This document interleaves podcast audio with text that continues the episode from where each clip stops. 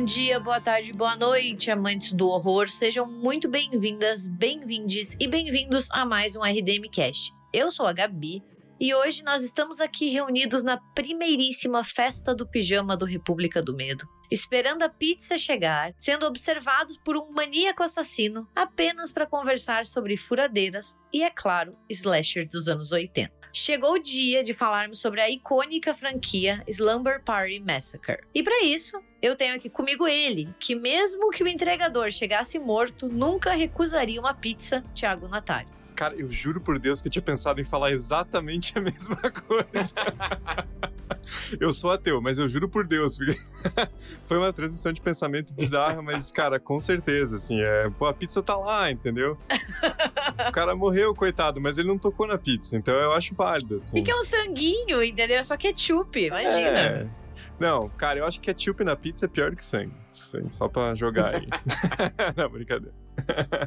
E ele que carrega sua guitarra furadeira e passa gel demais no cabelo, Gabriel Braga. Tem que estar tá no estilo, né? Botar aquelas aquelas munhequeiras com espinho. Eu já, já, tô, já tô preparado aqui pra gravação.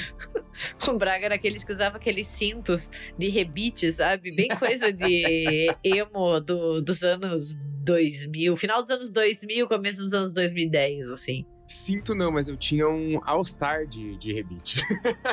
Nossa, cara. Pior ainda. Porque eu sinto, eu até te defenderia porque eu tinha um, entendeu? Mas do All-Star. Esse é o próprio sinal do millennial virando tiozão, né? Assim, é, você fala isso já, já sabe que tá ficando velho. Bem, a gente vai para os nossos recadinhos, mas volta já já para falar sobre esses slashers que são puro suco de anos 80, apesar de ter ali um nos anos 90 e um reboot em 2021.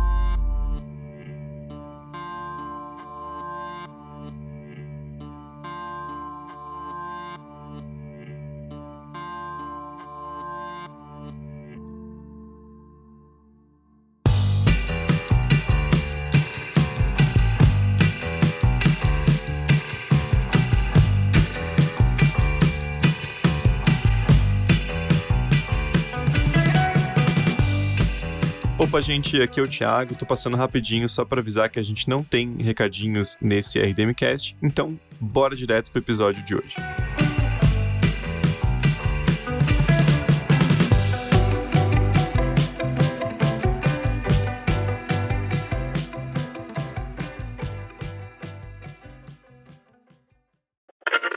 The party begins at 8 o'clock.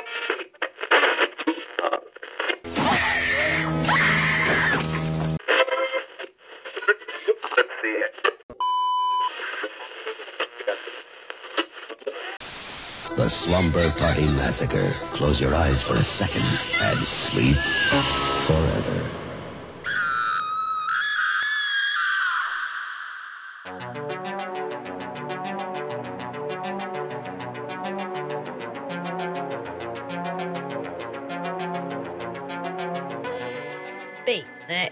Party Massacre é uma franquia. Em português, os dois primeiros filmes têm o título O Massacre, caso alguém esteja querendo procurar, né? Mas uma tradução um pouco mais literal seria O Massacre na Festa do Pijama, né? Uma coisa assim. É uma franquia composta por quatro filmes atualmente, né? Três filmes que foram lançados ali, dois nos anos 80, um nos anos 90 e um reboot dos anos 2020, né? 2021. Mas vamos falar um pouquinho sobre o primeiro filme, né? O Slumber Party original, ou O Massacre, que é um filme de 1982, então a gente já vê como ele surfa bem na onda dos slashers, né? Ele pega ali aquele começo antes da saturação desse subgênero, né? E ele é um filme estadunidense, dirigido pela Amy Holden Jones e escrito pela Rita Mae Brown. E só uma pequena curiosidade, né? Essa é a única franquia, falando aqui dos quatro filmes, que foi inteiramente dirigida apenas por mulheres. Então é por isso que muito se fala também de Slumber Party Massacre. Porque uma das grandes críticas que a gente tem aos slashers é que são filmes, às vezes, muito com um olhar masculino, né? E que são muito voltados a uma objetificação ali da mulher. E o Slumber Party Massacre, ele tem todos esses esses elementos, mas ele tem ali a pitada da ironia. Então ele é um slasher, ele segue todas as, as regras e todos os estilos, mas ele tem ali umas piscadinhas que são muito interessantes, né? Inclusive, tem uma cena, acho que no primeiro ato, que a gente conhece os personagens principais ali elas estão no, no vestiário ali, né? E é uma cena bem sexualizada, mas parece muito irônica, né? Igual você falou, parece estar tá tirando sarro, assim, de Carrie, por exemplo, do De Palma, né? Que tem uma cena parecida no começo que é absurdamente sensual, né? Um, quase um, um, soft porn, assim. E, e, o Slumber Party Massacre parece que tá fazendo, mas tirando sarro ao mesmo tempo, né? Parece mais autoconsciente, assim. O primeiro, Slumber Party Massacre, ele foi originalmente escrito pela Rita Mae Brown para ser uma paródia do subgênero slasher. Então ela escreveu o roteiro inteiro pensando nesse lado mais cômico mas quando o filme foi feito, os produtores e os envolvidos resolveram transformar em um filme de horror mais direto, né? Por isso que ele contém muito esse equilíbrio. Ele é um filme de horror, ele tem as cenas de morte, ele tem sangue, ele tem violência, mas ele também tem ali os seus momentos de risada, esses momentos irônicos, né? Até esses momentos absurdos que são resquícios desse objetivo inicial da Rita Mae Brown. E a Rita Mae Brown, ela é uma autora, ela é uma ativista feminista, né? Que escreveu o roteiro original, que em inglês se chamava Sleepless Nights, né? Tipo, seja, noites em claro, noites sem dormir. E diz que ela ficou muito brava de terem transformado o roteiro, que era para ser uma paródia, em um filme sério.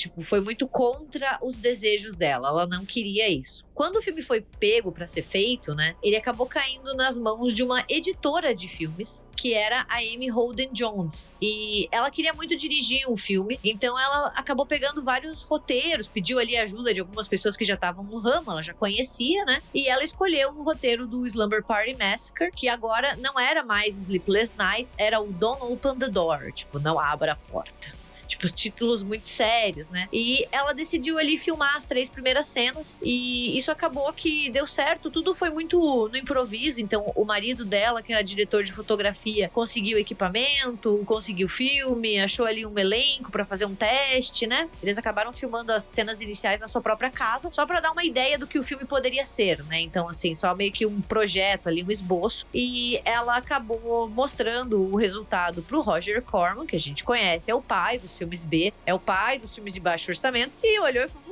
gostei, né? Ali, slasher, vamos surfar na onda. E ele financiou o filme, por isso que sempre é muito associado a ele a franquia inteira, né? E meio que foi assim que foi feito o Slumber Party Massacre. Então ele, ele tem muito essa origem mais ativista, se a gente for pensar no seu roteiro, da Rita Mae Brown. Acabou caindo nas mãos ali de produtores e até do próprio Corman que quiseram transformar em um tom mais sério, mas ele manteve, né? Eu acho que ele consegue equilibrar muito bem, principalmente por ter uma diretora diretora mulher. Eu acho que se tivesse um diretor homem, era capaz de ficar até um pouco mais ridículo. E só um pequeno, uma curiosidade: a Amy Holden Jones, ela era uma editora de filmes, trabalhava com edição, e ela acabou recusando o trabalho para ET em 82 para poder se dedicar ao Slumber Party Massacre pequeno erro, né? Aparentemente.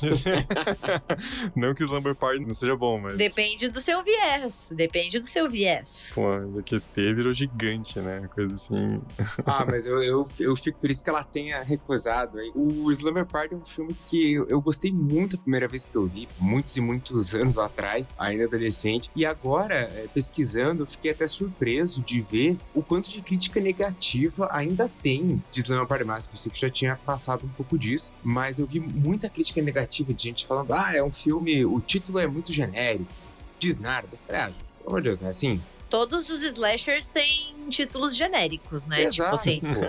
o mais famoso chama Halloween. Né? A Noite do Terror. Tipo, porra, velho, sexta-feira. Tá, sexta-feira 3, ok, ok. Mas, tipo, todos os outros, sabe? Assassinatos, dois pontinhos em algum lugar. Sim. Ah, e, daí falando, ah, porque é um filme, é, é muito clichê, tem nada de original. Então eu fico, pô, gente, é um filme divertido pra caramba, né? Você não precisa estar tá inovando a cada segundo de filme pra ser considerado um filme bom. E, pô, eu acho um filme super criativo, ele é divertido, tem um, um roteiro bom e tem um assassino que também é muito, muito característico. Porque se a gente fala que o, o Slasher tem que ter um assassino caricato ali, ele tem que ter alguma coisa que, que o identifique de cara, o Slumber Party Massacre tem isso e tem muito. É, pra quem nunca assistiu o Slumber Party, né, ele é o clássico slasher, assim, não, não tem muito, é o que a gente já tá acostumado hoje em dia. Ele segue ali um grupo de amigas que são veteranas na escola né, do ensino médio e elas se reúnem para uma festa do pijama, assim, uma coisa muito comum, sem saber ali que um lunático, um assassino, um cara extremamente descompensado tinha escapado do seu confinamento e que ele tava rondando o bairro, assim, bem de boa ali com uma furadeira que ele carrega na mão. E, e, a premissa do filme é isso, assim, ele não é um filme inovador no quesito enredo, ele segue muito o enredo dos slashers, um grupo de adolescentes fazendo merda, né? Porque é óbvio que elas estão ali numa festa do pijama, elas fumam maconha, elas fazem um monte de coisa e tem um assassino à espreita ali que vai puni-las, né? Mas ao mesmo tempo que ele segue muito essas regras, eu acho que ele consegue subverter muitas coisas, assim. Eu acho isso muito legal. O, o, próprio Braga falou que tem um assassino icônico e é um assassino icônico que também foge um pouco dos moldes dos assassinos slashers, porque desde o Michael Myers a gente ficou muito acostumado a ter assassinos mascarados. Daí fica aquela coisa do whodunit. E ali não, ele é o Russ Thorne, ele é um assassino e ele não tem nada de muito diferente nele, assim. Ele é um cara comum, então ele não anda com uma máscara, nem uma fantasia. Então eu acho isso muito interessante do filme. E eu acho ainda mais interessante a gente pensar que ele foi feito em 82, na época que os slashers ainda estavam muito em alta, né? A gente, porra, gente, 82 a gente não tinha tido nem a hora do pesadelo ainda, né? Então, assim, é. Hoje em dia é fácil a gente olhar pro subgênero e fazer uma paródia e ver com essa distância crítica, ver quais são os seus pontos, as suas repetições. Mas você fazer isso em 82, quando o gênero ainda tava super popular, porra, eu acho muito sensacional. E é uma coisa até um pouco chocante a forma como a diretora enquadra o assassino já no começo, né? Porque, é, como a Gabi falou, é muito comum a gente ter essa coisa da máscara, né? E mesmo quando não tem uma máscara, você tem um certo charme ali, né? De mostrar mais os braços, as pernas, você não mostra tanto o rosto, assim, porque parece que tira a mística, né? Em vez de ser um assassino com esse ar de meio imparável, é só um cara normal, né? E no Slumber Party Massacre, não, é só um cara normal, não, porque ele é bem doido, né? Mas assim, é, ele não tem nada de sobrenatural per se, né? E a arma também, né? Uma furadeira gigante, meio assim, que tipo, se acabar a bateria, ele tá fudido, né? Ele não. não tem muita alternativa. Né?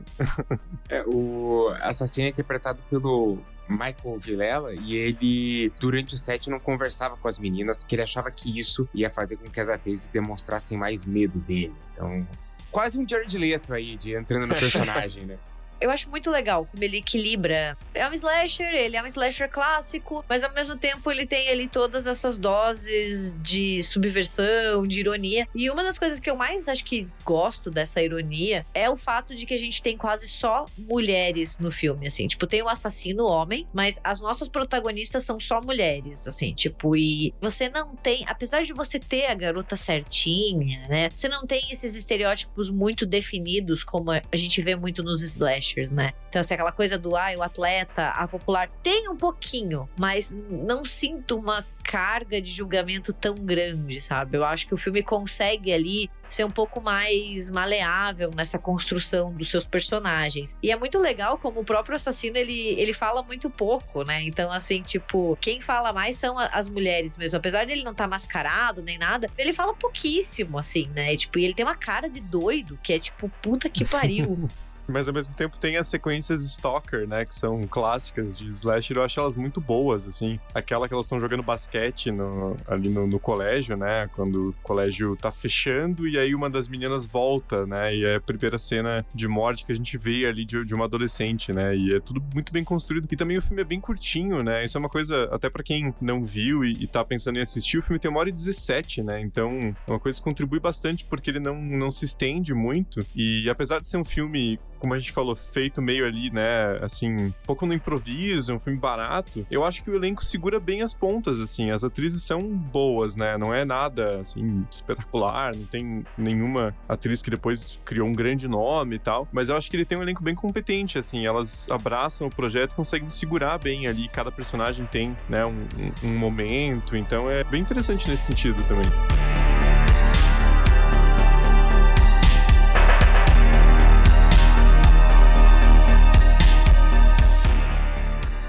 E eu gosto muito também do humor que o filme tem. Eu acho que ele consegue conciliar de uma maneira assim que é sensacional. Para mim, a gente falou logo na abertura, mas elas pedem uma pizza, né, para quem nunca assistiu, e o entregador chega lá com os olhos furados pela furadeira do Russ Thorne e o entregador cai morto assim na frente delas, né? Assim, é, é muito, é uma cena bem clássica. Muita gente conhece às vezes a cena, mas não conhece o filme. E cara, uma delas pega a pizza e come bem de boaça, assim, não tem, ó, tem um assassino que tá rondando aqui o bairro, ele matou o entregador de pizza, mas vamos comer a pizza, né? Eu acho essa cena, assim, muito boa. Tem a cena em que uma delas tá dentro da geladeira e elas estão, tipo, abrindo a geladeira e elas nem percebem que a amiga tá dentro da geladeira, sabe? Isso eu acho que são momentos muito engraçados e muito inteligentes do roteiro. É, ele, ele tem vários desses alívios de comédia no meio de tanto sangue feridas e, sangue jorrando e armas pra lá e pra cá. Eu acho bem inteligente, porque não é aquele aqueles escapes de roteiro meio bobo que a gente vai se cansando. É de, ah, pô, fica de piadinha, né? Coisa chata. Não, não. Não é uma, uma piadinha chata, não é um, um humor sem vergonha, né? Que tá lá só pra, parece que preencher uma tabela. E, eles são bem, bem utilizados, né? Bem posicionados. Aí tem umas piadas visuais também, né? Tem uma cena que é muito, até é usada no pôster depois, né? O, o, que tá no, no IMDB, uma cena parecida, que o assassino tá parado, né? De frente para elas, com as pernas abertas, e aí a, a, furadeira dele cai, assim, no meio das pernas. E, tipo, é, é muito uma referência fálica, né? De propósito, assim, obviamente, né? Mas tem essas questões visuais também, né? Do, do filme. Ele te dá aquela piscadelinha, mas não é nada muito, né? Assim, chamando atenção. É uma coisa mais que você pesca ali e você dá aquela risadinha assim, falando, hum, né? Ele mantém essas questões de, de uma sátira mesmo que são, são muito boas, né? Que a própria furadeira, né? Se a gente for pensar ali, tem todo um simbolismo bastante fálico. Uhum. Isso é uma coisa muito bacana do filme. Não a questão da furadeira ser um objeto fálico, tá?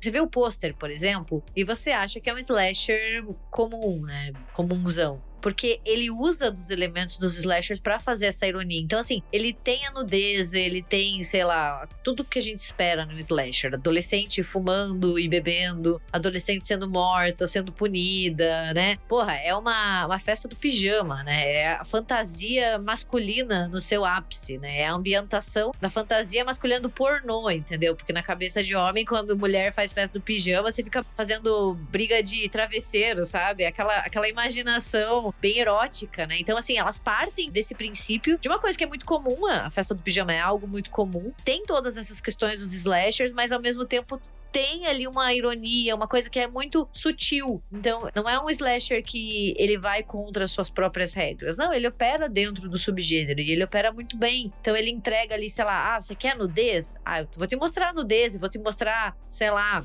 erotização. O próprio pôster, né? Ali elas estão com um baby doll, essas coisas. Mas tem essas sutilezas, tem essas coisas assim, mais digamos, sutis. Eu acho isso muito legal. Por exemplo, tem uma cena em que a Courtney, que é a irmã mais nova da Valerie, né? E ela tá cuidando da irmã antes de ir lá, e a irmã dela tá vendo uma revista. E a revista é como se fosse uma Playboy para mulheres, né? Tipo, no sentido bem hétero da palavra, né? Mas assim, ela tá vendo uma revista de, de homens, onde os homens são objetificados, onde os homens são ali. E é muito um momento muito rápido. E ela ali tá com aquela revistinha. Eu acho isso um toque muito bacana. E é a, a Playgirl do Stallone, né? Que eu acho que é a melhor coisa.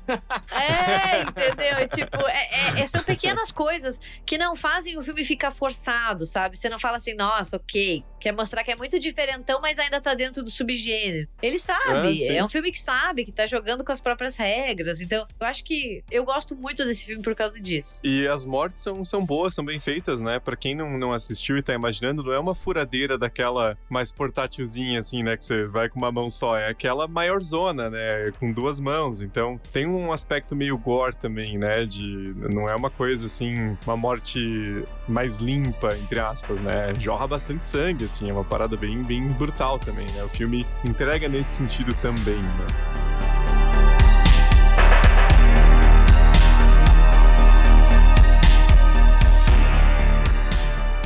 E uma das coisas que o filme também faz que pensando em 82, é um bastante inovador, é o fato de que a gente não tem nenhuma nem duas garotas finais, a gente tem três. Então ele, ele entrega ali algo que Hoje em dia a gente já tá até um pouco acostumado, né? Pânico, por exemplo, já tá adotando faz algum tempo essa lógica de ter cada vez mais sobreviventes. Mas aqui, 82, a gente ter três garotas finais é de chamar atenção, porque a gente assiste o filme hoje, por exemplo, se fica, ah, beleza, qual delas vai sobreviver? Porque o filme apresenta primeiro a Trish como a protagonista. Daí ele muda e apresenta a Valerie. Você fica, hum, a Valerie é a nova, né? A garota deslocada, vai ser ela. Só que dela leva pra festa a irmã. A irmã aparece no meio da jogada. Daí você fica assim, tá, mas eles vão matar a irmã mais nova dela? E no final ele, ele consegue, assim, eu, eu acho que isso é bem surpreendente até para hoje, sabe? E, né, eu acho que é muito louvável o que a Amy Holden Jones faz, que é, assim, entrar em um subgênero masculino, né? A gente sabe ali que, tipo, Halloween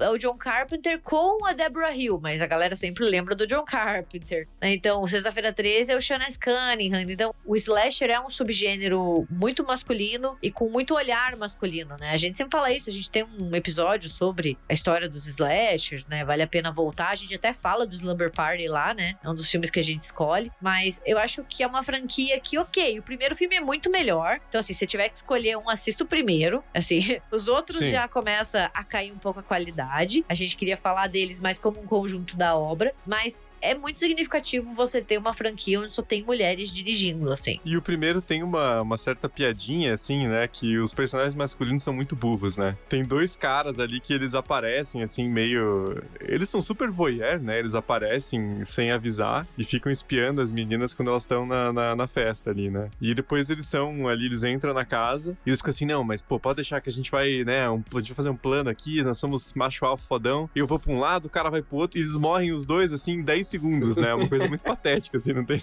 nenhum tipo de luta, de resistência. Então acaba sendo uma piadinha também, né? Porque as personagens em si, elas duram mais, né? Elas lutam mais. Apesar da Valerie ser um pouco surda, né? Porque o cara tá batendo na porta dela desesperado e ela tá vendo TV no número 82, igual meu vô né? Assim, que os vizinhos reclamam, sendo que nem é tão perto a casa, e ela não ouve o cara batendo desesperado na porta dela, né? Mas tudo bem. Ou fingiu que não ouviu, tem uma possibilidade. Aí, é, esse tipo de cena já virou, é, ficou tradição na franquia Slumber Party, né? Sempre tem é, alguém batendo na porta e não escutando por causa de TV, de música ou algo assim. virou uma marca registrada. E algo que eu acho muito satisfatório enquanto fã de, de horror é o confronto final, né? Das três sobreviventes com o, o Russ Thorne ali. Eu acho uma, uma luta muito boa, é uma, é uma cena muito bem filmada, né? Tem uma toda uma ação envolvida. É que, enfim, a gente sabe que na maioria desses filmes vai ter esse confronto final e o assassino vai ser morto ou não, né? Porque geralmente eles voltam, se não por uma cena final, por uma continuação. Mas eu acho que esse confronto final é muito satisfatório no Slammer Party Massacre. Eu, eu gosto do jeito como tá filmado, enfim, e tudo que acontece eu acho muito, muito bem feito. Eu acho a cena final muito boa também. Ela é um desfecho que encerra a história, mas deixa aberta para possibilidades. Então, você fica ali, né? Porque a Valerie e a Trish, elas começam a chorar, a Courtney fica com aquele olhar, daí você fica, putz, o que vai acontecer depois disso? Você fica questionando um pouquinho e tem ali toda uma, uma luta sangrenta e ela pega um facão pra correr atrás do Russ, né? Tipo, então acerta ele, abre o estômago dele. Então, são momentos assim para quem curte horror, eu acho que ele é um, um, filme muito. Ele é redondinho. Ele tem sangue, ele tem morte, ele tem assassino. Um assassino icônico, porque o Russ ele pode ter nascido como um, uma paródia, mas ele é um ótimo assassino. Então é um ótimo slasher no geral.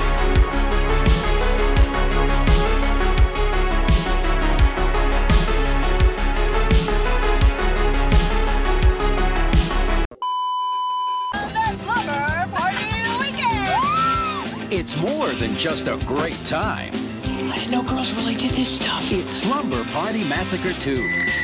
Now it's time for the fun part.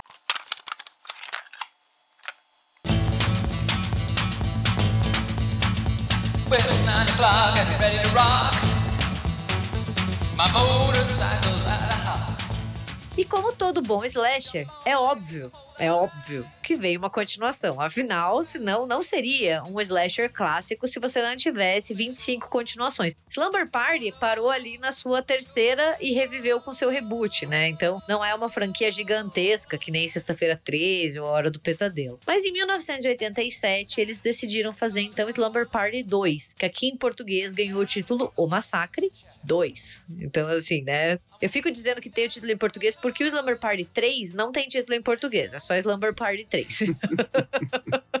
então, tem que manter assim um pouco do que aconteceu de lançamento em português. O segundo filme, então, ele veio cinco anos depois do primeiro, que é um tempo significativo se a gente for pensar de demora, considerando que quando os slashers estavam no auge era sequência de um ano em um ano, né? E ele daí abraça muito mais o tom cômico, né? Se ali no primeiro tá bem mais pincelado e é muito mais sutil, como o Thiago falou, como a gente estava discutindo, no 2 ele coloca os dois pezinhos na comédia e fala: Quer saber? Vamos ser escrachado. Quer saber? E se fosse uma guitarra furadeira? Sabe assim, por que não? que nos impede? Então, o filme foi escrito e dirigido pela Deborah Brock e produzido de novo pelo Roger Corman. E ele tem uma certa continuidade com o primeiro, né? Então, ele, ele tenta manter ali uma linha temporal, porque ele segue a Courtney, que é a irmã mais nova ali da Valerie, que é uma das sobreviventes do primeiro filme, tentando continuar a sua vida e, e, tenta ali fazer suas coisas. Ela agora é uma veterana na escola, ali no ensino médio, né? Assim como a sua irmã e as suas conhecidas também eram. E daí ela resolve, né, fazer uma, uma reunião de final de semana pro seu aniversário. Ela acaba convidando o seu crushzinho, o Matt, para passar ali o final de semana dela com as amigas. E, de uma maneira sobrenatural, eles começam a ser perseguidos por um assassino que realmente ele tem uma guitarra, uma furadeira em forma de guitarra, né? Porque acho que é a melhor forma de, de descrever. É uma guitarra funcional, mas também é uma furadeira, entendeu? É tipo uma guitadeira, entendeu? É tipo. É, é, é isso assim, gente. Procurem no Google, sabe? Slumber Party Massacre 2, que vocês vão ter uma ideia do que a gente vai falar agora. Não, e, e, o filme inteiro tem essa pegada meio rock and roll, mas não é aquele, né, não é assim um metal, né? É aquela coisa farofaça, assim. Isso eu acho uma coisa muito engraçada, cara, porque o filme, ele tem toda essa pegada meio Tears for Fears, Duran Duran, esse rock mais, mais pop, mais, né, técnico ali do final dos anos 80. Só que como o filme não tem orçamento, basicamente, ele não toca uma música reconhecível. Sim. É só umas paradas assim que eu nunca ouvi na vida, cara. Que se me falarem que inventaram pro filme, eu vou acreditar, porque assim, não tem um hit, assim, né? Não, não, não tem uma música que a gente reconheça, né? É só umas coisas genéricas, assim, que você fica, mano, que porra é essa, cara? Da onde surgiu essa música? Se em algum momento fez sucesso, já faz 50 anos, né? Porque, caralho. Tem mó cara de, de trilha sonora original. É aquelas musiquinhas bem safadinha, né? Bem genérica, pra ter a, a banda tocando ali e várias vezes toca a mesma música pra fingir que.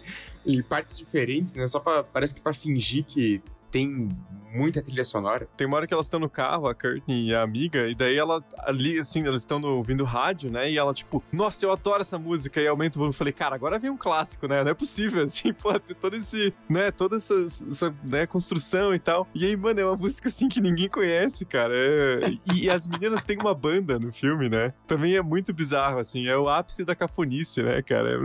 É a montagem. É muito engraçado, cara. Muito engraçado.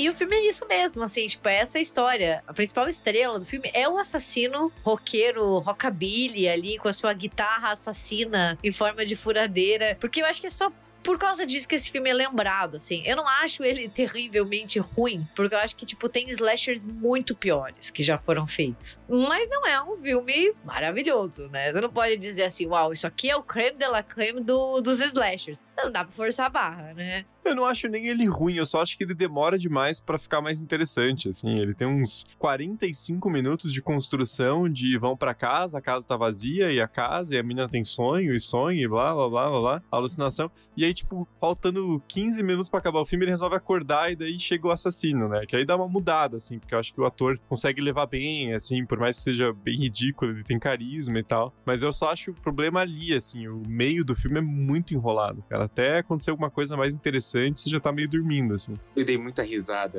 Eu, eu tinha visto esse só uma vez, né? E agora, é, revendo todos, foi o que eu mais me diverti, assim. Porque ele é, ele é muito canalhão, né? O assassino é, é maravilhoso. Ele É. fica gritando, ele fala com os falsetes, né? E ele solta uns títulos de música e trecho de música, né? Boa parte das falas dele. É pra ser uma coisa meio musical, entendeu? Sim, tipo. sim. Só que se- sem ferir direito autoral, né? É, exato. Ele usa a furadeira dele, olha dele. Ah, I can get no satisfaction. Daí você fica, cara, que. e, e ele faz isso direto, assim. Ele solta uns trechos de música sem cantarolar, só pra fazer a referência, mas sem pagar o boletim do ECAD. E é um filme relativamente curto também de duração. Ele tem 75 minutos, né? Então, acho que a franquia em si, ela se beneficia disso. Ela não tenta criar filmes muito compridos, porque ela sabe que não tem história, não tem nem muita sustentação, não tem nem muito orçamento, né? O filme ali teve um orçamento de 500 mil dólares, o que é um orçamento pequeno. Já acho muito. E assim, né, pra quem fica em dúvida de onde surge esse assassino, ele é como se fosse uma versão reencarnada do Russ Thorne, entendeu? Tipo, é como se ele saísse do mundo dos sonhos e dos pesadelos. Então, assim, nisso você sente uma inspiração muito grande na hora do pesadelo. E principalmente do primeiro e do segundo, né? Eu acho assim, principalmente do A Vingança de Fred, que é um filme de 85, que veio dois anos antes. Essa coisa de estar tá saindo e se transmutando, né? Aquela tentativa. Então tem muita E você vê ali falando assim: eles viram a hora do pesadelo, um e o dois, falaram. Hum, vamos fazer um filme do Slumber Party Massacre, mas pô, a gente já matou o Russ Thorne. Não, não, não, transforma ele saindo ali de um mundo dos sonhos e do pesadelo, uma versão nova dele, rockabilly, coloca uma guitarra, vamos fazer uma mistura ali. É, inspiração foi bondade sua, porque é plágio, né? Ah, mas parece muito Fred Krueger. Parece nada, ele tem uma guitarra. E aí, o que, que você vai falar agora? Pô, você, onde já se viu o Fred Krueger com uma guitarra, né? Então, pô, faz uma puta diferença, né? É engraçado, e cara, os cabelos, assim, é, meu, é a coisa mais anos 80 do mundo, né? Porque acho que a gente associa mais com a segunda metade dos anos 80, né? O, o Slumber Party Massacre, o primeiro, ele pega mais ali um pouco do, do resquício dos anos 70, né? O 2, não, cara, é aquela coisa, assim, os mullets malucos, umas tiaras gigantes, uns brincos absurdos, é, é muito engraçado, é muito ótimo. E revendo agora, eu até me arrependi de uma lista que a gente fez pro Cabana de melhores cenas de dança, porque a gente não incluiu Slumber Party Massacre 2. A gente deveria. diga você, porque a pauta é sua, né? Então a culpa é inteiramente sua. Falha minha, falha minha, me arrependo pelo erro, porque a dança do, do assassino é, é maravilhosa. Não, e, e eu acho muito interessante o final, porque daí é, é muito a hora do pesadelo, né? Porque a, a Courtney, ela acorda do lado do Matt, mas daí ele vira o assassino, daí ela acorda de novo dentro de um hospital psiquiátrico, e daí de repente a furadeira surge no meio. Então, assim, é aquela ideia do você não sabe se é sonho, se é realidade, né? Rolou ali uma, um, um grande flerte com a hora do pesadelo. Mas ainda assim, o meu veredito é: vale a pena assistir, porque tem um assassino com uma guitarra furadeira, entendeu? Só por isso vale a pena. Por favor.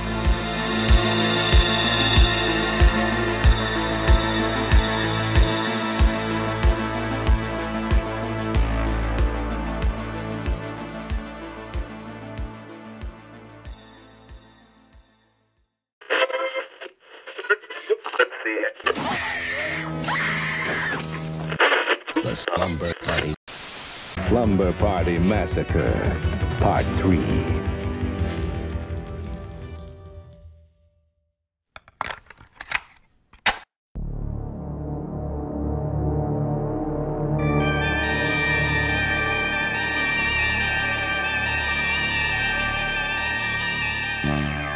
Pois bem, né? Então eles fizeram ali em 87 o Slumber Party Massacre 2, flertando com Fred Krueger. Ali no final dos anos 80 a gente viu um pouco o declínio dos slashers, um pouco da saturação daquela mesma fórmula, já tava todo mundo meio cansado. Em 1990, assim, eles resolveram que ia ser uma boa ideia fazer Slumber Party Massacre 3, que nas Filipinas tem o título Captive Women.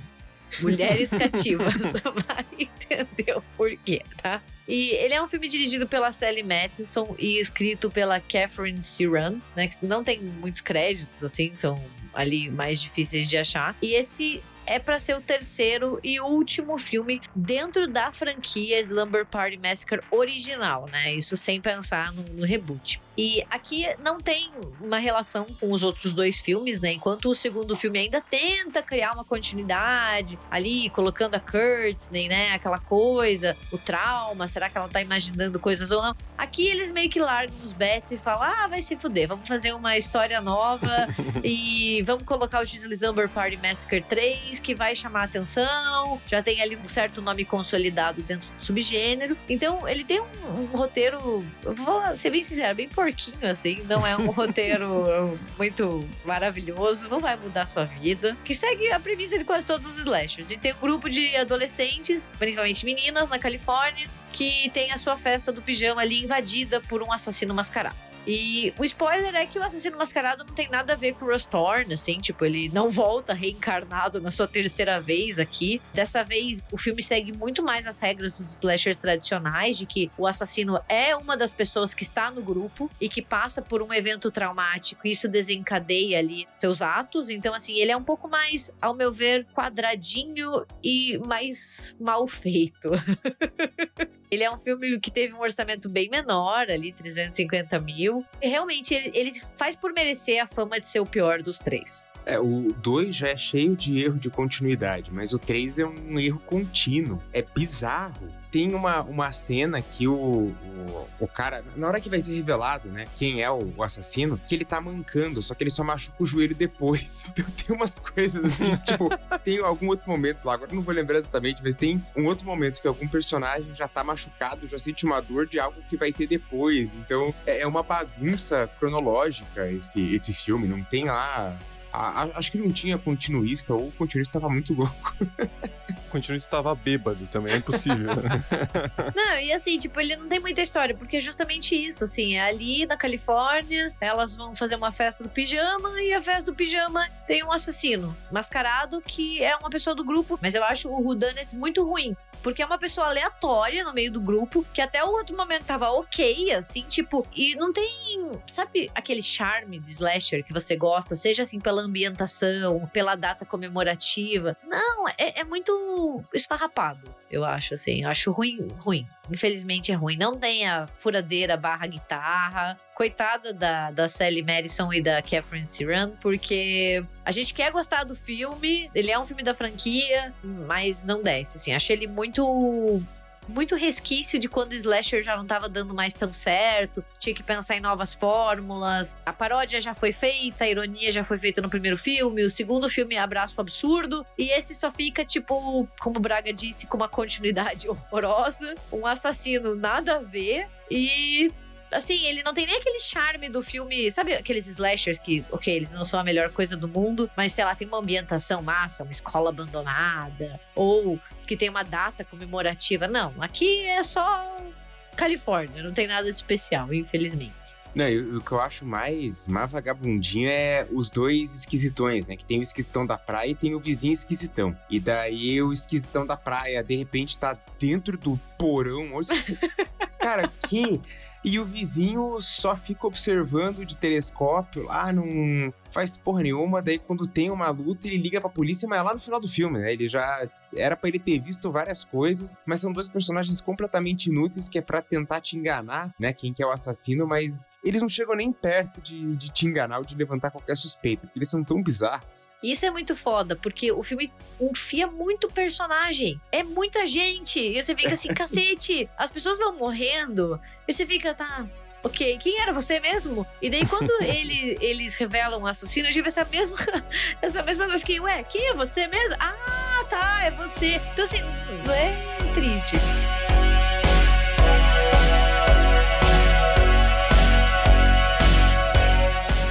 Pois bem, né? Em 2021, na época dos reboots e dos inúmeros outros nomes que esses filmes estão ganhando, mas enfim, Halloween ali de 2018 reacendeu principalmente isso. Foi anunciado que seria feito um novo filme Slumber Party Massacre, que dessa vez ele não é o The Slumber Party Massacre, é só Slumber Party Massacre. ele tirou o The. Atacou o Justin Timberlake em a rede social, né? Lose the The. Ele continua a tradição da franquia de ter uma mulher na direção, né? Dessa vez ele é dirigido pela Danishka Esterhazy e escrito pela Susana Keeley. E ele foi muito vendido assim: ah, não é um remake, tá? A gente não tá fazendo um remake de Slumber Party Massacre. A gente tá ali fazendo uma reimaginação moderna, é um reboot, é uma continuação, é uma sequência direta pro filme de 82. Todas aquelas né, manias que a gente viu depois do Halloween, né? Essa coisa do vamos ignorar o que veio depois, vamos pegar o primeiro filme e fazer essa, essa sequência, dando um jeito ali de agradar os fãs e contar uma nova história, né? A história é a mesma de sempre, né? Senão não seria Slumber Party Massacre, que é um grupo de ali de amigas que elas vão para um local mais isolado, passar ali um, um, final de semana entre elas, e é claro que daí elas acabam se tornando alvo de um assassino com uma furadeira. Mas, né, assim, tipo, antes da gente entrar no filme, porque o filme tem muitas reviravoltas, ele tem muitos momentos de uau, oh, eu quero saber o que vocês acharam, porque o Braga eu sabia que já tinha assistido, né? O Thiago tá com uma cara de cu, pena que a galera não pode ver pelo vídeo.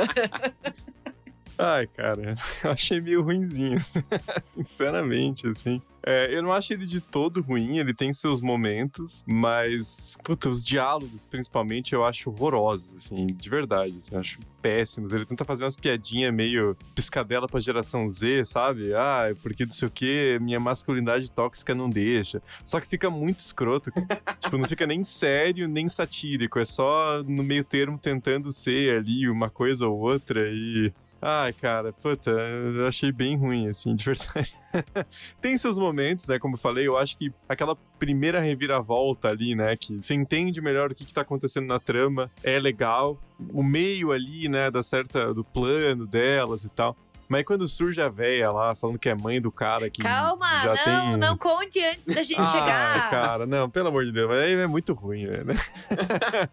Pô, eu tava, eu tava querendo gostar do filme de novo, aí ele mete aquela, eu falei, ah, não, cara, aí não pode, pô, não dá, sem condição.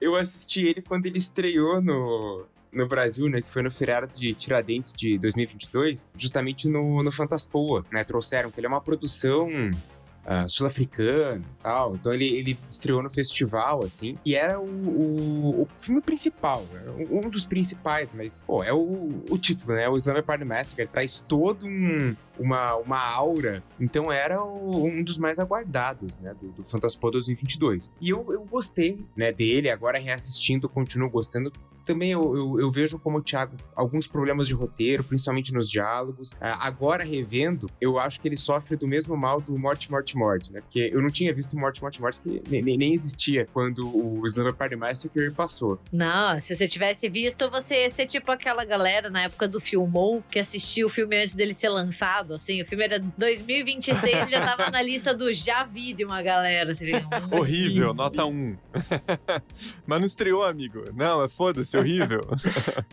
então acho que às vezes ele, ele, sofre do mesmo mal do morte, morte, morte, né? De querer fazer algumas piadas que às vezes não funcionam tão bem, que parece tiradas do, do Twitter ou coisa assim. Mas eu acho que em estruturas gerais, eu gosto. Eu gosto dos dois plot twists principais que tem. Gosto de muitas das piadas visuais, né? Que eles fazem com female gaze ali, né? Essa, essa uhum. mudança de, de objetificação. Tem muita coisa que eu, que eu achei muito engraçada. E tem umas mortes muito legais ali no filme. Ele também não, não poupa muito do, do sangue, do, do gore. É, tem algumas cenas ali que você vê um trabalho de maquiagem muito bem feito. Não é um filme maravilhoso, mas eu acho que ele é, ele é divertido e ele dá um bom respiro pra uma franquia que tava completamente abandonada. Eu acho que. Eu, eu gostei do filme quando eu assisti. Eu demorei pra assistir. Muita gente falava: Você já assistiu? Já assistiu? Você gosta muito de Slumber Party? E eu fiquei meio empurrando com a barriga, assim. Mas quando eu assisti, eu gostei. Eu gosto muito de não ser um remake, porque eu acho que se fosse um remake, não encaixaria tão bem. Até porque o tom do filme, do primeiro filme, é muito anos 80. Ele tem um tempo, lugar muito definido pra ele funcionar e não, não ser uma coisa ruim. Acho que eles tiveram escolhas ali de, de roteiro muito interessantes, tem piadas que são bem legais, mas o segundo plot twist, pra mim, eu achei muita forçação de barra. Isso me incomodou. Nossa, ridículo, cara. Então, assim, vamos soltar uns spoilers, né? Se você ainda não assistiu Slumber Party Massacre de 2021, a gente tem que soltar uns spoilers, porque senão ninguém vai entender nada desse episódio.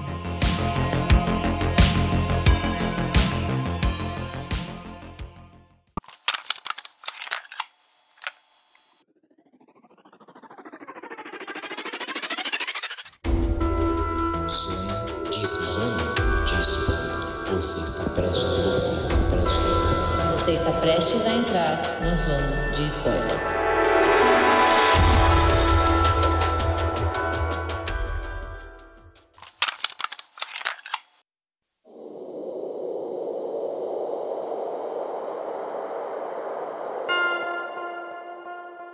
Uma das coisas que eu gosto muito do filme é como ele começa em 1993, né? Com ali a Trish do primeiro filme tendo uma festa do pijama. Ele dá umas reimaginadas ali, claro, ele não pega o filme de 82 a letra, né? Ele pega um nome, ele pega ali o nome do Russ Thorne. Não é nos anos 80, o começo ali é 1993, então tem ali as suas ressignificações, mas eu acho muito legal ele começar contando a história do primeiro filme, para daí pular pro presente e mostrar a filha da Trish, que é a Dana. Eu acho que isso é Pra mim, esse começo é muito bacana. Inclusive, ele muda a locação também, né? Porque o primeiro filme é mais ali num subúrbio, né? Um local que não é super urbano, mas também não é afastado. E esse remake ele faz num, numa. como se fosse uma cabana no lago, né? Então ele tem essa, essa pegada diferente também em termos de cenário, né? Que eu acho interessante, assim.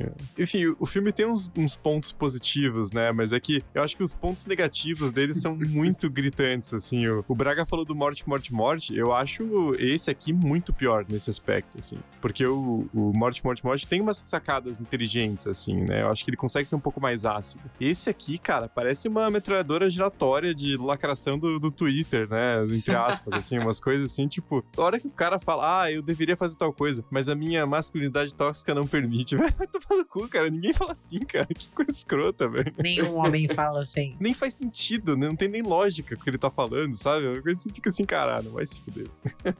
É, assim, né? Não é o elenco original, obviamente, né? A própria Trish é reimaginada. Então, assim, não é o mesmo Russ Thorne. Não tem nada ali do Halloween 2018 que tem a Jamie Lee Curtis. Não, é, né? Tem que, tem que desligar e, e acreditar. Mas eu gosto bastante desse começo, assim, 93, Los Angeles, tempo presente. E eu gosto do primeiro plot twist, essa coisa assim das meninas gritarem a guerra de travesseiro, né? Batalha de travesseiro e mostrar que elas estão equipadas e que elas não são presas frágeis esperando o assassino. Eu achei Uhum. isso muito legal, assim, quando rolou essa, essa quebra de expectativa. Porque você vê elas e fala assim, ah, ela vai, né? As amigas besta pro meio do nada, vão ser atacadas lá pelo maníaco, obviamente, afinal o filme é Slumber Party Massacre, vão repetir tudo de novo. E na verdade elas querem é acabar com tudo de uma vez por todas, né?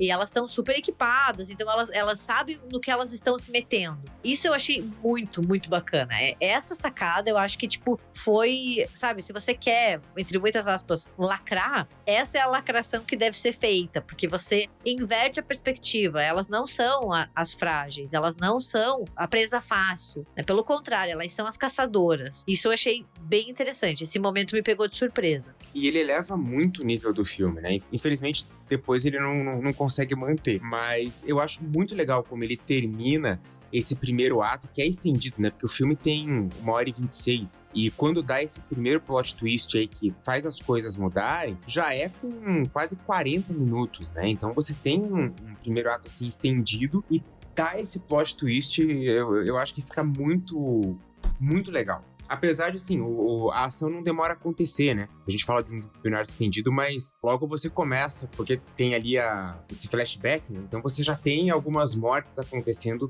desde o início, né? Então a ação não vai demorar a acontecer. Mas eu gosto dessa pontuação, o, o filme muda e você fica, meu Deus, o que, que vai vir agora? O problema é que acho que a gente cria muita expectativa. Agora, o assassino eu acho péssimo, horroroso, assim. Ele fica de ladinho o filme inteiro, velho. Ele fica com a cara meio de lado, assim, aí eles tentam fazer uma parada meio Norman Bates, assim, né? Ele é o filhinho da mamãe, bizarro. Mas eu achei o ator muito ruim, cara, assim, com todo respeito, né? Nem sei o nome do cara, mas, puta, eu achei uma merda, assim. Eu- Rob Van Vuren.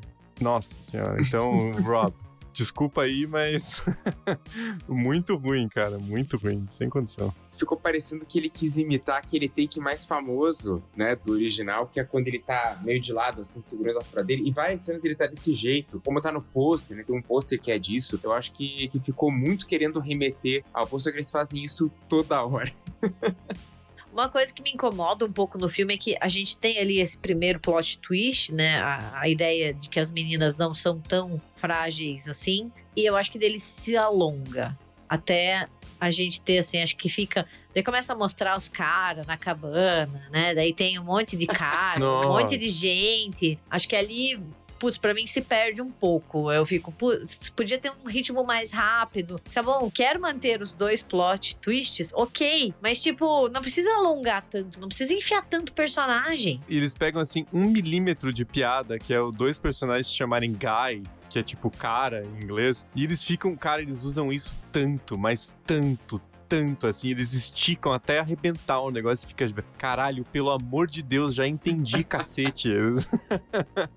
cara, isso me irritou num nível, assim. E tem outras coisas também, a- aí a véia lá, a Kay, né, a mãe do cara, ela tá tirando com uma, uma arma, assim, de, de prego, né, uma nail gun, ela tá tirando de 250 metros de distância, velho, o troço pega com força total, cara. Tipo, não faz sentido nenhum, cara. A não ser que ela esteja dois centímetros agachadinha ali só pra fingir que tá de longe, não, não, não tem lógica, cara. Como é que o negócio tem essa força toda, velho? Porra, não é uma, um rifle, caralho.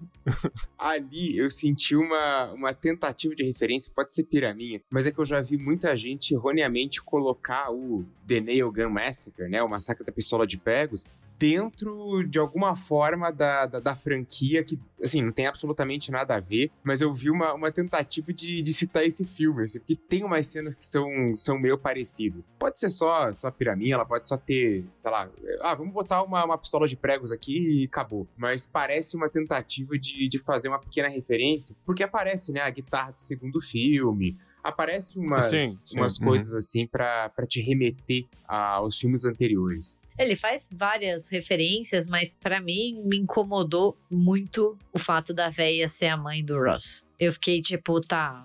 Nossa, é bizarro. é, a gente já viu Sexta-feira 13. A gente já viu. Esse plot pra mim é, é de novo. É uma inspiração barra cópia deslavada de Sexta-feira 13. Eles encontram ela, ela parece normal, depois ela pira, surta do nada, entendeu? Isso eu achei ruimzinho. Eu acho que se tivesse mantido talvez só o primeiro plot e tivesse diminuído um pouco o filme, diminuído os personagens, feito um ritmo um pouquinho mais acelerado, sei lá, não precisa daquela mãe. Deixa o cara lá, entendeu? Daí faz as meninas enfrentarem ele. Pra mim ficou muito uma tentativa de ser a, a Mama Voorhees, sabe? Sim, sim. É mal feito, assim. E eles constroem, né? As meninas, é pra elas serem assim, tipo, pô, elas se prepararam, né? Elas estão há sei lá quanto tempo ali, né? Pensando no plano e tal. E até alguns momentos elas mostram isso. Mas aí tem horas que elas são muito estúpidas, cara. Uma das meninas lá, é a, a Brini, né? Ela tá, tipo. Ela fica. Cara. Porra, a mulher tá tirando com a porra da, da arma de, de, de prego lá de fora. Ela dá um tiro que quebra a janela, ela dá outro tiro que. E a mina fica parada com a cara na janela, velho. Tipo, ah, eu não tô vendo ela. E toma uma porra do prego no olho. Cara, é muito escroto aquilo, não tem lógica nenhuma, assim. Essa parte é muito ruim, cara. Ai, ai. Pois é, né? Ela tem uma, uma sniper de prego, mas ah, eu acho que era muito mais fácil, estando nos Estados Unidos, comprar uma sniper de verdade do que uma de prego, né? Deve ser, deve ser muito mais, mais raro de, de encontrar.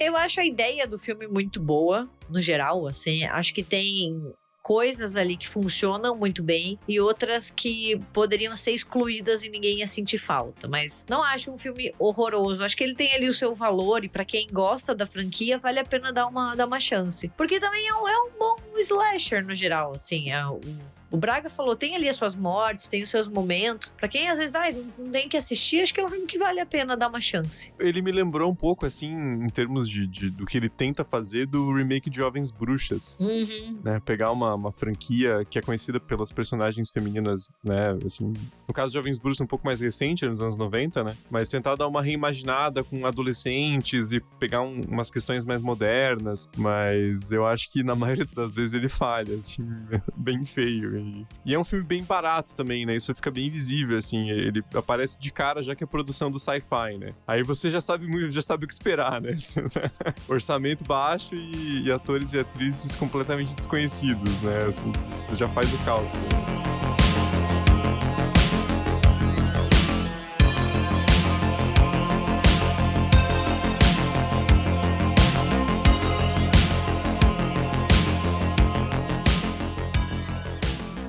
E se você escutou o nosso episódio e tá aqui, nossa, eu já assisti esses quatro filmes e eu preciso de mais Slumber Party Massacre na minha vida, eu tenho uma boa notícia. Porque é meio difícil. Eu, eu também demorei um pouco para entender o que diabos estava acontecendo. Mas é o seguinte, né? A franquia Slumber Party, como a gente comentou, ela foi produzida pelo Roger Corman. E isso acabou criando uma franquia maior, que é como se fosse assim, uma, pensa uma árvore genealógica, né? A gente tem a franquia Slumber Party, que tem os seus quatro filmes ali, e daí em cima, a, a mamãe virou a franquia que se chama só Massacre, que é a franquia Massacre que são três séries de filmes de slashers que estão conectadas por serem produzidas pelo Roger Corman. Então ali a gente tem o Slumber Party Massacre, que foi o que a gente acabou de falar, que vai de 82 a 90, tem ali o seu hiato até renascer em 2021. Em 1986, a gente teve daí o Sorority House Massacre. É, é, tudo muito parecido, é, vira até piada, mas que em português ganhou o ótimo título Mansão da Morte, que não tem nada a ver com nada, mas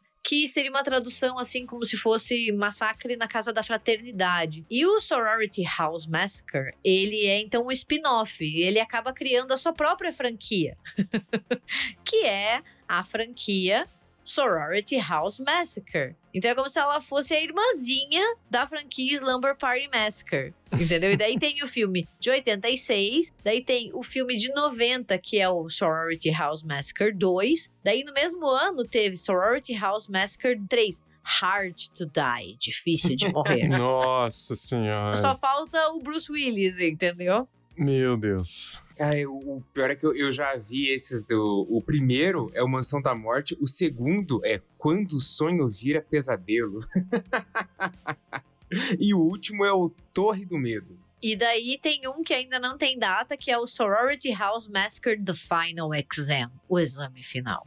Agora, se essa porcaria vai existir ou não, entendeu? Tipo, é um é um grande é um grande mistério, porque tipo, acabou rolando no final do ano passado, né, 2022, e ninguém sabe se o filme vai ser lançado ou não, se é só um bait ou não. Mas então tem essa franquia ali, né, sobre a, a grande asa do massacre, que é o Sorority House, e daí a, as coisas começam a desandar um pouco porque só o primeiro Sorority House Massacre é dirigido por uma mulher. O resto já começa dirigido por homem. E daí a gente sabe pra onde o filme vai, né? Assim, tipo, não diminuindo, mas a gente sabe que daí é muito fácil cair ali numa espetacularização, numa fetichização e assim por diante. E daí, como se não fosse suficiente, eles resolveram fazer mais uma série que é o Cheerleader Massacre, que é tipo o massacre das cheerleaders. Daí é tipo que a coisa fica em outro nível. Se engana quem acha que isso foi feito ali nos anos 80. Não, o Cheerleader Massacre é de 2003, tá? É de 2003 o filme. E ele era para ser uma semi-sequência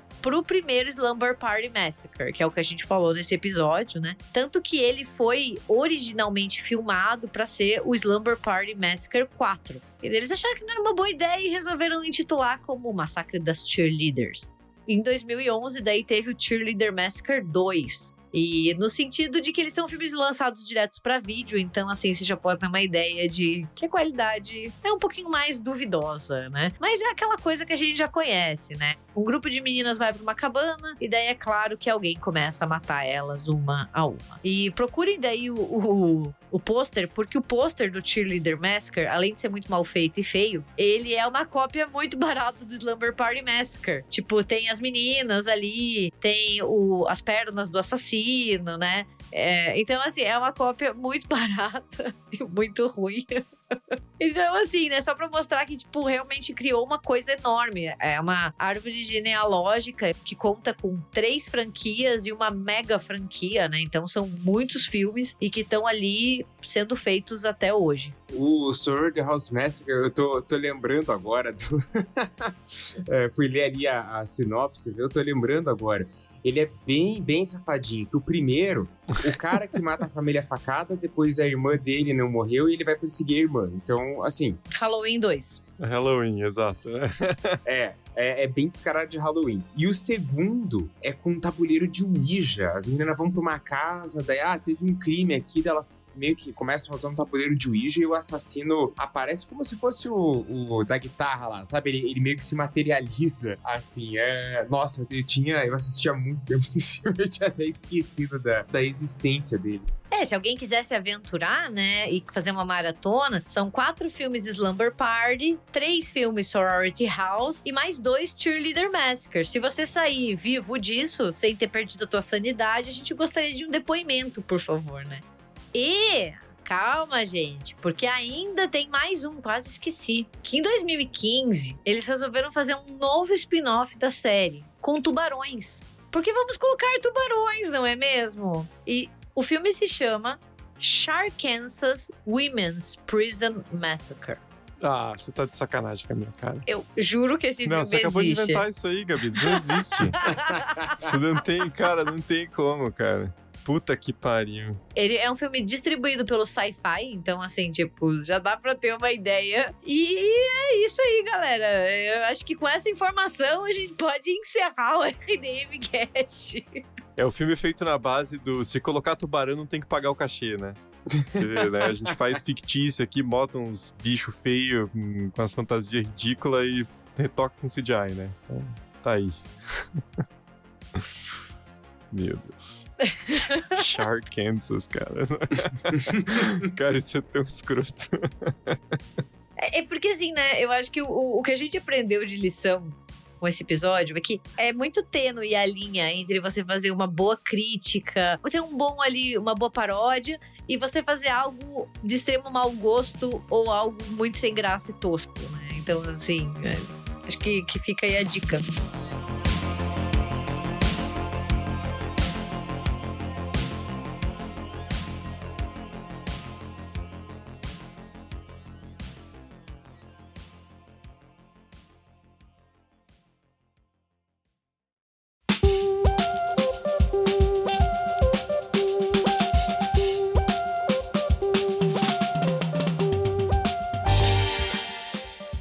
Gente, esse foi o nosso episódio especial franquia Slumber Party Massacre. Acho que a gente deve ter desencorajado algumas pessoas de assistir alguns filmes que foram citados, mas ah, eu acho que vale a pena assistir tudo, nem que seja para xingar, menos esses Sharkansas, tá? Esses vocês fingem que não existiram nunca, porque não quero pagar indenização por danos morais. Mas contem pra gente, a gente quer saber, já assistiu Slumber Parties, já assistiu alguns outros, já conhecia a franquia, conhecia essa história, essa ligação com o Roger Corman. A gente quer saber tudo de vocês. E lembrando que vocês podem comentar os episódios pelo próprio Spotify. Né? Geralmente tem uma perguntinha aí perguntando o que vocês acharam do EP. Vez ou outra também tem uma, uma enquete para vocês participarem. E vocês também nos encontram no Twitter e no TikTok como RDMcast e no Instagram e no Facebook como República do Medo. E caso vocês queiram mandar uma mensagem mais longa, vocês podem mandar para contato@republicadomedo.com.br. E para um conteúdo além desse podcast, vocês podem acessar o nosso canal do YouTube República do Medo, onde a gente transmite as nossas lives mensais. Então se inscreve, ativa o sininho e fica por dentro da nossa programação. É isso, gente. Muito obrigada pela companhia. Cuidado ao pedir pizza, cuidado com as furadeiras, né? E cuidado com o tubarão também, porque também tem que tomar cuidado com isso agora nessa franquia. Especialmente se você estiver no Arkansas, né?